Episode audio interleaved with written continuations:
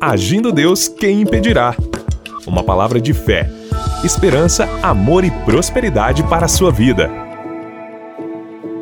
Muito bem, meus queridos, graças a Deus por mais um dia de vida, por mais um dia de fé e daqui a pouquinho a palavra da fé aos nossos corações. Fique com a gente, pastora Eva. Olá, queridos, amados, amigos, família, você, você que nos ouve, que faz parte aí dessa grande obra de evangelização e juntinhos numa só fé aprendendo da palavra de Deus, porque aqui a bênção é dupla, a bênção é dobrada, pastor Edson. Exatamente, bênção dobrada. Receba aí na sua casa, no seu ambiente de trabalho, dentro do seu carro, onde você está ouvindo a gente, seja abençoado e abençoada em nome de Jesus. No final da reflexão, você sabe, tem a oração da fé por todos vocês. Vamos então para a palavra de Deus? Gente, nós estamos aqui é, analisando a vida de Gideão. Ontem nós paramos em Juízes capítulo 6, o verso 12, quando o anjo fala para Gideão: O Senhor é contigo, varão valoroso. Vamos prosseguindo agora no nosso ensinamento. Verso 13 de Juízes capítulo 6.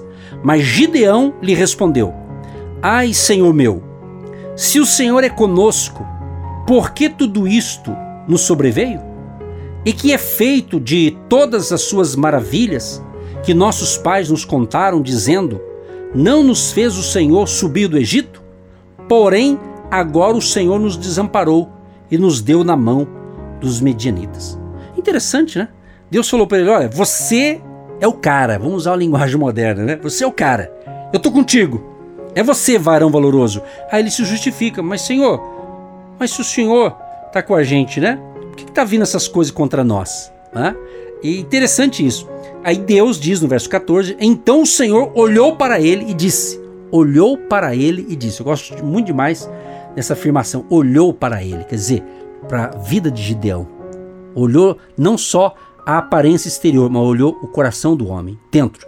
Quero dizer para você, querido e querida que nos ouve agora, Deus está olhando direto para o meu coração e para o teu agora, sabia disso? Ele está olhando dentro de você, não apenas olhando o teu exterior, a tua aparência exterior, mas olhando dentro de você. Então, diz a Bíblia: o Senhor olhou para ele e disse: Isso que é importante. Deus não está apenas olhando para mim e para você, mas ele vai dizer algo nesta manhã. E disse: Vai nesta tua força e livrarás a Israel da mão dos midianitas. Porventura, não te enviei eu? Então Deus, vai na tua força. Vai na tua força. Então Deus está dizendo para o Edson, para Évora, para o João, para Maria, para Rose, para Débora, para o Vinícius, para você, querido e querida que está nos ouvindo. Isso mesmo. Vai na tua força. Vai em nome de Jesus, vai dar certo. Você vai dar volta por cima. Deus vai te dar graça para resolver essa situação. Quem sabe você tem hoje uma reunião administrativa. Quem sabe hoje você tem uma reunião com seus empregados, ou com seu patrão, com a sua diretoria. Creia, não sei qual é a tua realidade, mas creia que Deus entrará com uma providência. Deus proverá o que você precisa. Talvez você está dizendo alguma coisa, se esquivando, se desculpando de algo, mas será que vai dar certo? Será que eu vou conseguir? Pastor, olha como é que está o mundo, olha como é que está a situação. Não temas, querido e querida, Deus proverá. Nós só temos essa certeza, Deus proverá. Deus vai nos socorrer. Então o Gideão começa então a dialogar com Deus, ou com o Senhor, ou com um anjo, mas esse anjo aqui subentende o próprio Deus, como um anjo, né? Aí Gideão diz: Ai, Senhor meu, com que livrarei a Israel? Quer dizer, Deus estava falando, vai nessa tua força e livrarás a Israel da mão dos midianitas. Porventura não enviei eu? Aí ele começa a justificar. Eu não sei você, ouvinte. Eu não sei. Mas tem pessoas que Deus está querendo dar algo, mas ele está sempre o quê? Se justificando. Então eu acredito que eu tenho áreas da minha vida que eu tenho que melhorar muito. Isso que é o bonito, você querer melhorar, mas tem que melhorar. Então Deus está falando, vai. Eu estou contigo. Aí ele diz assim: mas, Senhor, com que eu vou livrar Israel? Eis que a minha família é a mais pobre em Manassés, e eu, o menor, na casa de meu pai. Alguma hora você já não falou isso, prezado ouvinte? Pensou, falou? Hã? Ah, mas eu, eu não sou qualificado, mas eu, eu sou, como dizia antigamente, o patinho feio da família, não tem esse negócio? Então tem muito disso. Então, quando a gente está querendo colocar desculpa, né? Às vezes, né? A gente quer colocar obstáculo em, naquilo que não precisa colocar. Eu sei que todos nós, uma hora ou outra, tem esse, esse comportamento. Talvez uns têm, não tem tanto, né? Mas outros têm. Então Gideão estava se sentindo o menor da casa do pai dele. Né? Em outras palavras, eu sou menor, já que não tem outro, não. Querido e querida, quando Deus chama alguém para uma missão, eu não estou falando aqui de chamado para ministério, para pastoral, ser pastor, missionário, não estou falando disso. Um chamado. Porque todo cristão tem um chamado geral da salvação, um chamado para você caminhar com Jesus. Jesus diz: Olha, vem, segue-me. Segue-me. Tem que seguir a Cristo. Ele quer isso. Entendeu? Então ele tem esse plano para você. Então quando ele se justifica que ele era o menor da casa dele, pastor Eva, no verso 16, a pastora vai dar continuidade aqui. E o Senhor lhe disse: Porquanto eu hei de ser contigo, tu ferirás os midianitas como se fosse um homem. Aí Deus falou, traduzindo, Deus assinou. Quando Deus dá o decreto dele, vamos que vamos. Estamos aqui refletindo em Juízes capítulo 6, verso 13. Mas Gideão lhes respondeu: Ai, Senhor meu, se o Senhor é conosco, por que tudo isso nos sobreveio? Ele está perguntando. Quem sabe você hoje fez essa pergunta. Por quê? O porquê não compete a mim, não compete a você, não compete a isso que você está pensando. Por quê? Porque é o próprio Deus que vai à sua frente. É Ele que realiza, é Ele que faz, é Ele que executa, é Ele que abre portas, é Ele que fecha portas. Então, essa palavra de questionamento atrasa a nossa vida, atrasa a sua vida. Então, quando você se propõe, se dispõe a perseverar em Deus, quem abre a porta é Deus, quem faz é Deus. Então, você é o Gideão dessa geração. Você está questionando por que isso, por que aquilo, será que vai dar, será que não vai? Enquanto você questiona, outros estão crescendo, outros estão evoluindo, outros estão prosperando. Então não é hora de questionar, é hora de avançar naquilo que Deus te designou para realizar. Você tem uma missão, você tem um propósito. E muitas vezes a sua missão, o seu propósito, aquilo que Deus colocou na sua vida, não é para outras pessoas. E você não vai depender de elogios, de afirmações de outras pessoas. Por quê? Porque é você que tem que fazer. Então você é o Gideão dessa geração, pastor Edson. Aleluia, tomamos posse. É hoje, hein? Sim. Você é. Amém. Então aquilo que Deus mandou você fazer, outro não vai fazer. Amém. E aquilo que Deus mandou eu fazer, o Edson não vai fazer. Então é cada um na sua. e Deus é com todos. Então, se Deus é comigo, ele diz: vai nessa sua força, porque eu estou com você. Vai nessa sua força. Por quê? Porque a força já é tua, ele já te deu. Ele já conquistou lá na cruz. Ele já tirou a chave das mãos do inimigo, ele já deu nas suas mãos. Pastor, então por que, que eu sou assim? Porque você dá voz aos seus pensamentos porque você dá voz à voz do seu coração, porque você não afirma aquilo que Deus já afirmou para você. Então, quando você declara aquilo que Deus já declarou, sabe por quê? Porque Deus não olha quem você é, Ele olha quem você vai ser. Ele não olha o que você está fazendo, ele olha o que você vai fazer quando você estiver cheio da unção dele, da glória dele, da graça dele, da presença dele. Por quê? Porque você é um vaso. Eu sou um vaso vazio nas mãos de Deus. Ele me usa, ele me enche, ele faz o que ele quer. Então, se você se esvaziar e deixar Deus encher, então o Senhor olhou para você, para ele e disse: Vai nessa sua força. Vai. Não é para ficar quieto, não é para ficar parado, é para ir. É para ir, mas dentro de você. É dentro que você vai primeiro, depois o seu corpo anda, depois o seu corpo realiza. Primeiro é dentro de você. Primeiro você descansa, primeiro você estuda, primeiro você coloca no papel, primeiro você faz um projeto e depois você vai. Por quê? Porque já está pronto. Aí ele declara: vai nessa tua força. E é interessante quando você fala projeto, plano, analisar. É muito interessante, queridos, você aproveitar esse momento da história do mundo você fazer uma avaliação, como que você está agora? O que, que você tem em mão ou em mãos, né? É interessante a gente fazer essa análise. Aí cada um tem, você que está nos ouvindo, aí tem a ver com a sua idade, a sua faixa de idade. É, quer dizer, aí você tem que analisar o seu contexto.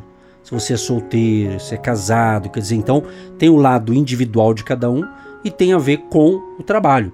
Usando um pequeno trechinho aqui, é, comparando eu e minha esposa, nós, antes de, de se conhecermos, nós éramos cristãos e a gente se conheceu e fizemos amizade. Daquela amizade gerou ali um namoro. Aí fomos namorando, namoro, noivado, casamento, não é? E quando nos casamos, com 25 anos de idade, né? eu tinha meu emprego, um bom emprego, ela também.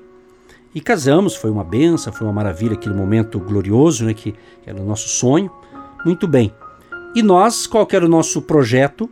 Nosso projeto, eu continuar na minha empresa, ela na dela, a gente crescer e a gente foi fazendo isso. Como nós já éramos cristãos, a gente sempre foi participativo em nossa comunidade local, né? De ajudar o nosso pastor, aquela coisa de que pessoas que gostam de ajudar com seu talento em uma igreja local. E assim a gente sempre foi envolvido com isso, né? Só que Deus falava conosco. Né? E Deus começou a me abençoar muito na minha empresa, nos negócios. Eu me sentia assim realizado porque eu ajudava o pastor, pregava a palavra de Deus, ajudava numa igreja local, né? fazia aquele trabalho gostoso que todo mundo que é cristão sabe que se envolve numa igreja local ali, numa área que é o teu dom, o teu talento. Mas Deus sempre falando, eu tenho um chamado maior para vocês, não é para ficar na sombra. Deus sempre falava isso. Vocês estão agora debaixo de uma sombra. O nosso pastor fazia sombra para nós. Mas Deus falava assim: um dia vocês farão sombra para muita gente.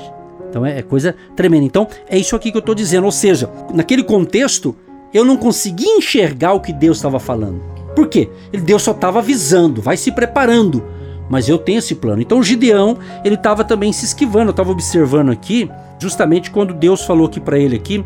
Olha só no verso 14 diz assim: "O Senhor olhou para ele", né? Quer dizer, o anjo do Senhor agora falando-lhe como o próprio Deus, né?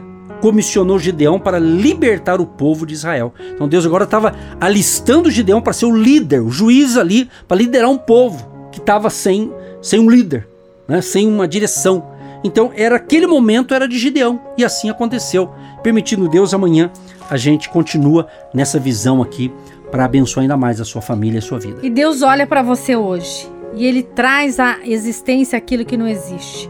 Talvez você não está preparado, você está sendo preparado. Então assuma isso, declare: Senhor, o Senhor está me vendo hoje, o Senhor está me olhando hoje, e eu quero te pedir, se eu já estou pronto, que a bênção venha, que o milagre aconteça. Porque até para ser abençoado, você precisa estar preparado. De repente, você está pedindo um cargo numa empresa e essa empresa vai te chamar, mas você não está preparado. Então, você vai desperdiçar a bênção. Não, Deus não faz isso. Ele dá aquilo que eu estou preparado. Por isso tem o seu tempo, tempo de aprender, tempo de refletir, tempo de orar, tempo de descansar, isso mesmo. Porque se você não está descansado, você não vai entender nada do que foi falado hoje. Mas se a sua mente está descansada, você vai entender a revelação de Juízes capítulo 6, que ele declara para nós nesse dia tão importante. Então o Senhor olhou para ele e disse: Você pode declarar isso? O Senhor olhou para mim hoje e me disse: Vai nessa sua força. Vai. Pai, nós cremos. Nós cremos que o Senhor nos manda e o Senhor nos comissiona para algo maior porque o ide do Senhor nós estamos obedecendo nesse dia. Ide por todo mundo, pregar o evangelho a toda criatura. Pessoas que nos ouvem agora, de longe, de perto, pessoas ansiosas, pessoas depressivas, pessoas enfermas, pessoas autônomas, pessoas que estão trabalhando, pessoas que estão montando a sua empresa e pessoas que estão desempregadas e precisam de uma renda, precisam de uma porta aberta.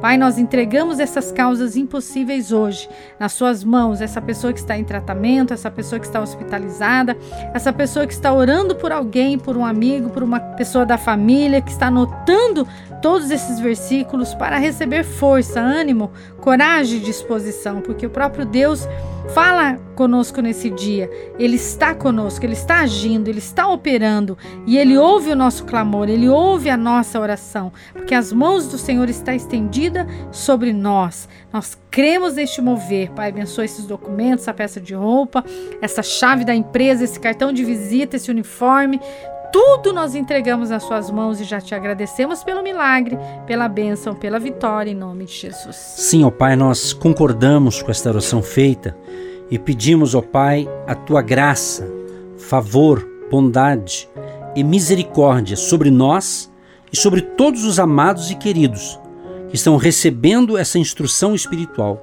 Estamos confiantes, Pai, que o Senhor Espírito Santo está fazendo o ouvinte entender para ele colocar em prática esta palavra de hoje. Como o Senhor chamou a Gideão, como o Senhor deu esse chamado a esse homem que a princípio ele se esquiva, a princípio ele se acha incapaz. Vemos nitidamente quando o anjo se refere ali ao potencial de Gideão como um libertador, como um valente, que o poder, a capacidade viria do Senhor Deus Todo-Poderoso, bem como ao seu nobre status que ele tinha naquela comunidade, apesar de Gideão estar dando ali as suas desculpas, ou discordando até mesmo com aquilo que o Senhor estava falando. Pai, quantos, quantos e quantos às vezes dão desculpas, ou até discordam, o Senhor está querendo entregar uma missão para um alguém fazer, e de repente nós achamos incapazes, eu não sou para isso, eu não nasci para isso, mas cremos que aquilo que o Senhor tem para mim, aquilo que o Senhor tem para o ouvinte, aquilo que o Senhor tem para nós, com certeza vai acontecer. Então nós pedimos agora, em nome de Jesus, Pai, uma provisão sobre cada pessoa. Quem sabe essa pessoa está confusa. Temos recebido, Pai, através dos nossos contatos aqui, os ouvintes dizendo que precisa de tomar uma decisão, que precisa de resolver uma coisa, está sem direção, precisa de uma dica. Ó Deus, eu creio que estas manhãs estamos aqui passando informações que vêm do trono de Deus, que estão na tua palavra, Senhor.